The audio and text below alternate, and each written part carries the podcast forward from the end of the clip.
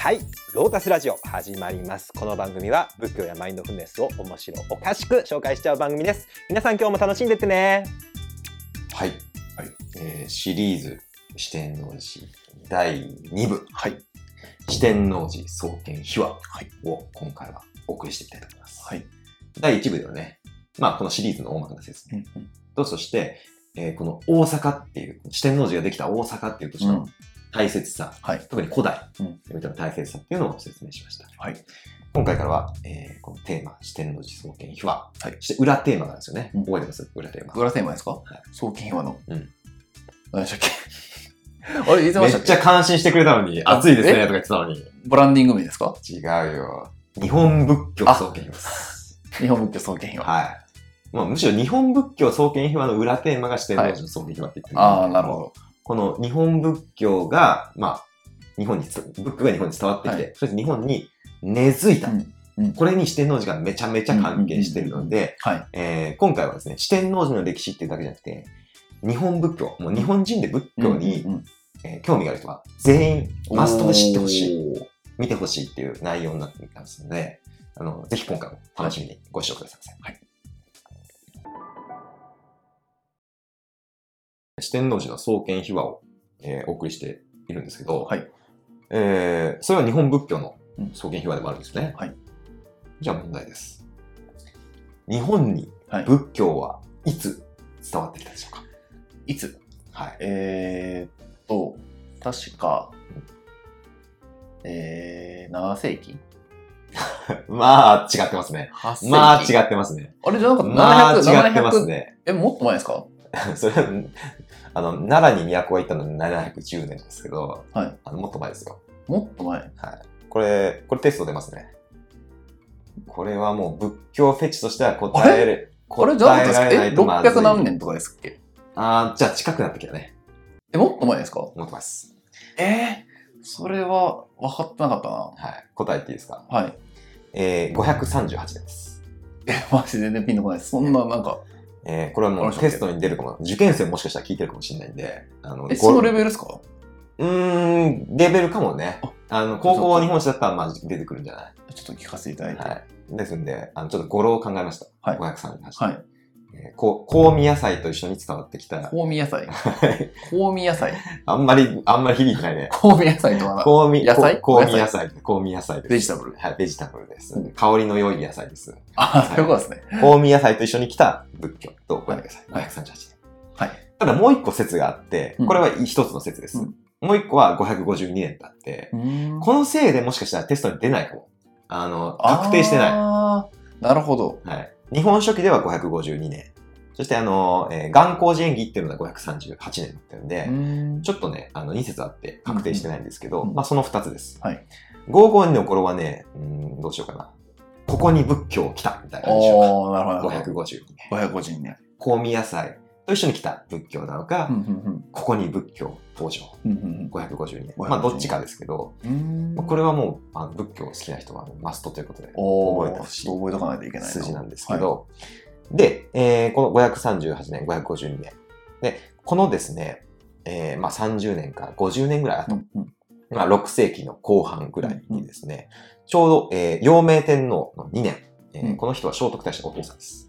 うんうん。陽明天皇。はいえー聖徳太子のお父さんの代になってました。うんはい2年目です。はいこの時、大事件が起こります。大事件。大事件。日本史上最大の、日本史上最大ごめん。日本古代史上 最大のはい。大事件が起こるんですけど、はい。何でしょうか？だっけな絶対それは知ってるような気がするあ知ってるの？いや、そんな大事件っていうぐらいで多分知ってるんだろうなっていう。予想なんですけど私は小学校5年生で知ってましたね。ああ、もう明確に覚えてますね、この事件のことは。うんうんうん例えばどういった事件でしたっけ？はい。内容は。はい。えー名前を言うと、えー何でしたっけ？定備の乱という乱。いや、全然わからなかっこれは絶対わかると思う。定備の乱は絶対わかる。全然わからない。これは回っにてれんかった。これは日本史弱者とかそういうの関係なくて、多分、ほとんど、ほとんどわかんない。ほとんどわかんない。あ、よかったです。別名があって、これ知ってる人多い。はい。えー、物のべの守屋の変。あー、なんか聞き覚えはあるっていううん感じですね。これはね、結構、物のべの守屋さんっていうのはかなり有名な人なんで、この名前は聞いたことある人は多いと思うんですけど、えーこの、物の部の守屋うん VS 蘇我の馬子っていうですね、戦いが起こったんですよ。よ。これを定備の乱と言います。はい。で、えー、587年ですねうん。この時起こったんですけど、うんこれは単純に政治闘争っていう面だけじゃなくうんて、うんうんまあ、日本最初のですね、宗教戦争と言ってもいいです。もう、あの、仏教が日本で生き残るかどうかの。天下分け目の戦いあ、まずそこに、と言っていいんです、この宗587年。教あの争い。宗教間の争い。仏教 VS うん日本の神道ってことですか？その通りです。おお。まあ、まだ神道って言ってもに今の神道とはまた違う形というか、もっと原始的な形ではあるんだけど、うんまあ、日本古来の、まあ、神道と言っておきましょうか。ん神道。うんうんそれが物の上の盛り上がりです。はい。神道 VS、えー、この50年前、30年ぐらい前、はい538年、うん来た仏教、外来の宗教ですね。ああ、なるほど。当時先端の宗教、仏教うんうんの、で戦いだったんで。すよ。それはどっちを、なんていうか採用するかみたいな、そうです。な争いだったんですうんかあの、当時の天皇、陽明天皇う、ん聖徳太子のお父さんですね。はい。に、下に二人、えー強い勢力がいたんです。うんうん。蘇我氏と物部氏。ああ、なるほど、なるほどはい。その人たちがうんバトルしたと。そうです。大近江と大村寺っていう二つのね、うんうんうんあのすごい、もう大臣級のうん二人がいて、はいえー蘇我氏と物部氏で戦ってます。うんうんうん。えー蘇我氏の方が仏教をします。蘇我氏は仏教推し。はい。うん聖徳太子もちなみに蘇我氏にあ、あの、仲間を加担しますね。あ、そうなんですね。まあ、聖徳太子はお母さんが蘇我氏系列とかそういうのはあるんだけど、まあ、蘇我氏の、まあ、一族グループに入ってたんですよ。うんうん当然、まあ今、聖徳太子ってたら仏教なんで、わかるよね。仏教陣営。うん。そして対する物部氏。こっちが神道の。陣営で、はいこの戦いがなかった。てかこの戦い、正直あの、結論から言っちゃうと、この戦いにもし負けてたら、仏教は日本に根付いてないですね。おお、まあそうですね。だからそこで、あれですよね、神道が勝っちゃったら、そうです。僕いないです。どんだけの影響力があった事件かがわかります。この世界線がずれちゃったら僕いないです。確かに。はい。タイタイムリープして戻らないと僕、はじゃあそのテレビの欄に行って、い、失われちゃう。仏教が勝つようにしなきゃいけないですね。はい。はい僕の家もなければ、みたいな。僕の仕事もなく、僕も生まれてないよって状態なるほど。それぐらいめちゃめちゃ、この、なんていうの、もう岐路なんですよ。ああ、すごい。はい歴史上の岐路っていうのはこの定備の乱なんですけど、えーっと、この戦い、えーさっき結論言いましたけど、まあ、はい蘇我氏、うん仏教側は勝つんですけど、はい。あの、ちょっと押されてたんですよ。へえ。まあ、なんでかっていうと、まあ、蘇我氏っていうのは、まあ、若干奈良に近いよりのうん本拠地を持ってたんだけど、はい。物部氏がこの大阪に本拠を構えてたんですよ。うううんえーと、どこだったかな？あ東大阪ぐらい。東大阪市布施って書いてあるんで、あ、伏せ。はへえ。い。わかるんだ。俺、布施って言われてもわからなかった伏けど、せも、もう結構遊び場で行ってましたね。あはい。あそこに本拠があったんですよ。物部氏のそうなんや。で、第一、第一だ、第一シリーズというか、第一部で説明したように、大阪っていうのはめちゃくちゃ、うんあの、経済的に豊か。うんうん。もう富が集まる、うんうんでもうゆもういろんな文化も来るし、港なんで。うんうん。で、あの、富もあって人口もあって、で古墳もあるんで、はいまあ、わかるでしょ、うんうんああいう感じの土地だったんで、はいまあ、強いんですよ。大阪に本拠を構えてるって。めっちゃ有利そうな感じがしてましたね。そうです、有利なんですよ。はい。だから、しばらく蘇我氏っていうのは負けてたっていうか、うんうん。えーまあ、大阪の人の東大阪に、えー、物部の守屋っていうのは、うんまあ、その、城を築いて、うんうん。で、こう、木の上から矢を放ってですね。蘇我氏を迎え撃ったということで、うんうんえー蘇我軍は、えー、三度退却したということです。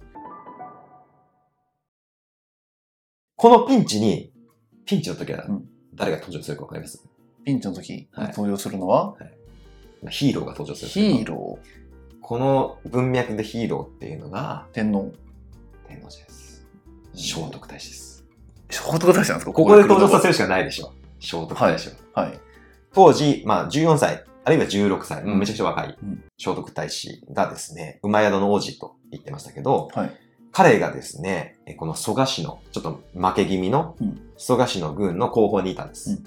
うんで、彼がこの戦況、なかなかうまく戦況が、えー膠着状態ですよね。えー膠着状態なのを見て、えー、ぬるでっていう、まず木を、木をですね、うん取ってきて、はい。木を取って、四天王、四天王の像を作ったんですよ。うーん。聖徳太子自ら。うんうん。四天王の像を作ってですね、この頭にこう巻いてですね、はい鉢巻きではい巻いて、もしこの戦に勝利したなら、私は必ずや四天王を安置するお寺を作りますっていう。誓いを立てたんです。誓いを立てた瞬間ですね、その瞬間、味方の蘇我軍の矢が、うん敵の大ボス、物の目の守屋に当たって、へえ。守屋戦死。ほもう大将が戦死。うんそして、この戦いは蘇我軍、仏教人への勝利に終わったんです。へえ。だから、あの、この聖徳太子が四天王寺を建てる。この、これが四天王寺の創建秘話なんだけど、うんこの四天王さんのおかげで、はい日本仏教が、あの、日本に定着した。へえ。勝利したっていう。めっちゃ大事ですね。はい、あるんです。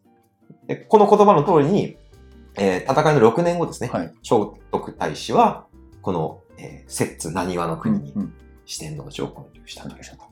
すごい。すごいでしょなんか、四天王さんの見る目変わりますね、今後。そうそうそうそうそうそう。この人たちがあのエピソードがあって今あるんだっていう。そうそう、天下分け目の戦いなんかの思えますね。最大の守護者ですよ。へえ。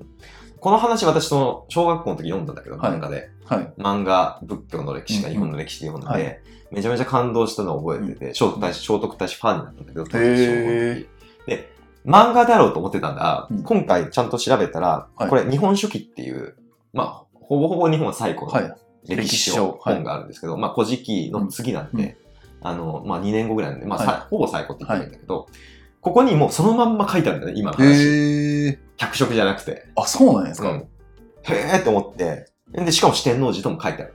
へえ。だからそれぐらい四天王寺って古いし、実は法隆寺っていうのは出てくるんだけど、こんなフューチャーして出てこないの。日本書紀の中に日本書紀の中に。へえ、そうなんですか。これ、ほとんどメインストーリーだから、は四天王寺のこの話っていうのは。はいはいだってもう、もう政治、政治の歴史の上でも最大の出来事じゃん。うんうんうん。で、この後だって蘇我氏っていうのがどんどんライジングして、あの、政治を握っていくんだけど、で聖徳太子っていうのも非業じゃん。だかはい。らもうメインストーリーの中にこの四天王寺の話が出てくるんですよ。すごいな。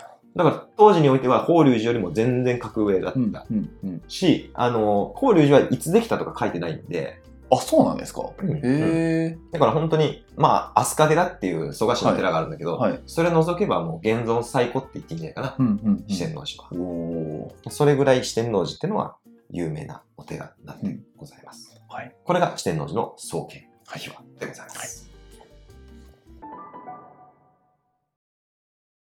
四天王寺の創建秘話。はいそして日本仏教の創建の秘話をお送りしてるんですけど、はいまあ本当に聖徳太子と蘇我氏で一緒にですね、うん勝ち取った勝利。はいそしてその証というか、その勝利の最大のですね、うんえ要因、うん最大のこの味方っていうのが四天王天皇様さん。はい。で、それのお礼として、うんこの大阪の地、四天王寺を建てたはいという話だったんですけど、はい。もうこの話からしても、もう四天王寺ってもう発展するだろうなっていう感じじゃないですか。うんうんもう日本仏教勝利の記念の寺。うん。うん。そしてあの古代のヒーロー聖徳太子がはい。はい。っていうことで、うんもう四天王寺はまあ順調に発展していくんですよ。うん。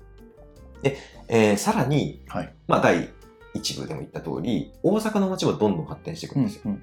この頃は、えー朝鮮との行き来がすごくあって、まあ、そもそも朝鮮から仏教来たんで、はい。あの、すごく、うん、その貿易も盛んだったんですよ。うんしかも日本は、まあ、当時日本って意識なかったけど、うんあの、朝鮮の韓国の今、下の方に、あの、海外領土みたいなの持ってたんですよね。あ、そうなんですね。ミマナっていう。へえ。なんか飛び地があって、はいまあ日本の領土っていうか、まあなんていうの、ゆるく日本連合みたいな感じだと思うんだけど、うんそこに領土もあるぐらいなんで、もうなんていうかもう自分、自国ぐらいな感じで、同じ文化圏。にあって、もうすごく、あの、貿易、文化の行き来も盛んで、で、大阪はその入り口なんで、うんもうめちゃくちゃ栄うんえてたと。うん当然、経済が栄えると、はいお寺も発展するんで、うんうん大阪の町、うんそして四天王寺が栄えていく。はいえー、ここで、えー、645年、はい大化の改新ですね。中野上野王子がクーデターを起こす。はいえーそうすると、彼は都をさらに大阪に持っていくとうん。いう流れでした。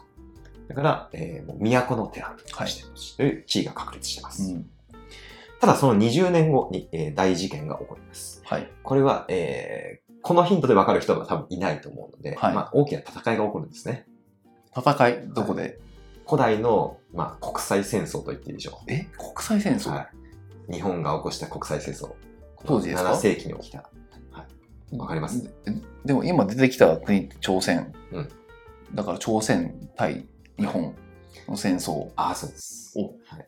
まあ、もうちょっと言っちゃうと、中国も巻き込んでるんで、あ、そんな、そこまで行ってるんですね。はい。いこんな古代にみたいな、よく挑戦したなって感じですけど、えー、663年、白村江の戦い。白村江の戦い。白末の、はい白末の好きな戦いとも言うんですけど、これは、えー日本プラス百済っていう朝鮮の一あ国ですね。あ、はい。VS、えー当時の中国、大国中国の唐。唐と新羅の連合。はい。圧倒的に負けるだろうっていうね。確かに。この頃から日本って無謀だったのかなって思ってしまって。ああ、なるほど。日本の性格として。はい。アメリカに挑戦したり。ああ、確かに。歴史の中でそういうのいっぱいやってますもんね。こうやるなみたいな。あ、すごいですね。まず勝てんやろみたいな。唐唐だぞみたいな。国土の差どんだけみたいな感じですそう。そうそう日本、百済、タイ、はい。唐、新羅みたいな。ああ、なるほど。かなり旗色が悪い戦いなんですけど、はい。まあ、この戦いに参戦していくんですよ。あ、参戦してたんですね。参戦します。あなるほどはい国際戦争に参戦していくと。で、この結果は当然負けるんです。うん。まあ勝てんだろううん。と。負けて、負けた後日本はめちゃめちゃビビるんですよ。はい。やべえ、唐が攻めてくるみたいな。ああ、まあそうなりますよね。なるよね。はい挑戦したけどうん負けてくる。まあ、うんアメリカが攻めてくるのとはいビビったのと一緒はい。なんですけど、ビビるとですね、どうする、どういう挙動に出るかわかります？人々は。うん。一致団結をするか祈る。祈る。そうですね。一致団結して、祈って一致団結するみたいな。あ、祈って一致団結ですね。そして神頼みする。神頼み。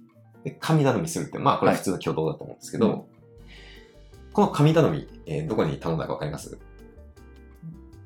今のだと四天王さん。そうなんです。おお。日本、最聖徳太子が祈って戦いに勝利させてくれたあの四天王さん。がここにいらっしゃるんですね。四天王様に祈って、うん四天王様どうか、うんこう日本を守ってくださうんいってことで、うんうん。守護神的な属性が付与されていくんです、ここで。あ、そこで？はい。ああ。徐々に徐々に追加されていくんですね。はい。属性が増えていくんですよ、四天王寺は。日本、ほぼ最初の寺。はい。日本仏教勝利の寺。はい。聖徳太子創建。うん。さらに、日本を守ってくれる あ、なるほど。はい最初は勝つためやったけど、次は守りにも、はい。こう、なんとかしてくださいと。はい。だんだんブランディングが見えてきたでしょ？なるほど。ど第んどん、どんどん付与されていきますね。付与されていって、で、この頃から、まあ、それまで実は荒墓寺っていうね、まあ、荒れた墓の寺っていうね、はい。ちょっと身も蓋もない名前なんですけど、それが四天王寺っていう名前に、この辺から名前になってくるみたいですね。あ、それまではその、荒畑寺？荒墓寺。荒墓寺だったんですか？名前だったんです。へえ。四天王寺っていう、あこのあ。国家の守護の寺ということで四天王寺。うんなんかよりこう重要視されていったのかなっていうのが伺えますはねい。。で、798年頃には、えー国家のもう公的な重大、10個の大きな寺、重大寺の一つうん。うんに指名されうんます。うんで、まあ国家の庇護も得られると。はい。そして816年には、もう、もうこの頃には、もう四天王寺有名になってたんで、古代日本の仏教のスタートわかります古代日本の仏はい。教のスタート。816年ぐらい。9世紀ぐらい。816年。はい。直樹くんも何回も行ってるお寺を作った人ですね。有名スなです。空海さん。あ、空海さん近いですね。えあ空海さんも来ました。空海さんじゃなく。空海さんも四天王寺参拝してますね。はい。空海さんと並ぶスタアラブスターー、。最最澄さん。あ、最長さん。最澄さんが四天王寺参拝します。うんで、ここから、えー天台宗とはい深い関係ができてきます。うん。へえ。今まではどういう何宗とかってあったん何ですか？宗とかって、まあ一応ないというか、あの開かれたお寺。まあ、今ではそうなん。だけど、あ四天王寺自体がうんどこでもうん何でも学べる。まあ奈良仏教なんで、はいはい。あの、いろんな、えー宗派の勉強ができるお寺なんですけど、うんうんえー天台宗とも深いつながりうんが最澄さんの参拝をきっかけにへえ。できます。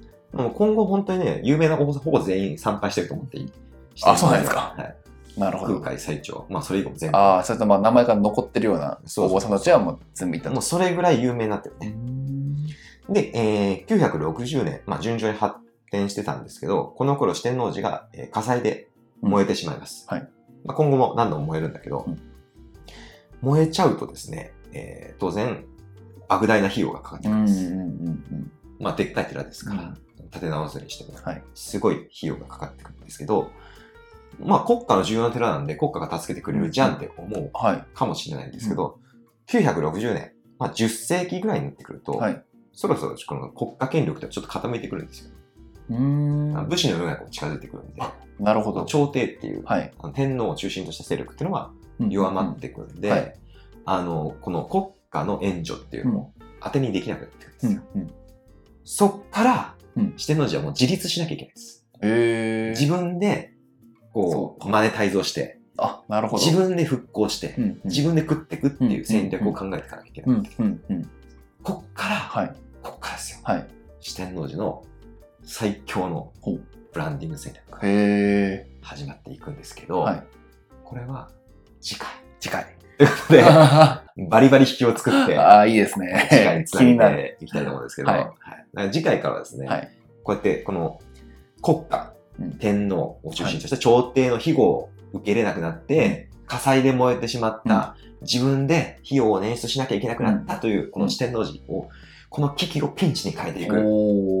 現代にも生きるはいですね、はい四天王寺のブランディング戦略。ああ、見ていきたいですね。はい、お送りしていきたいと思いますね。続きもぜひ楽しみにご視聴ください。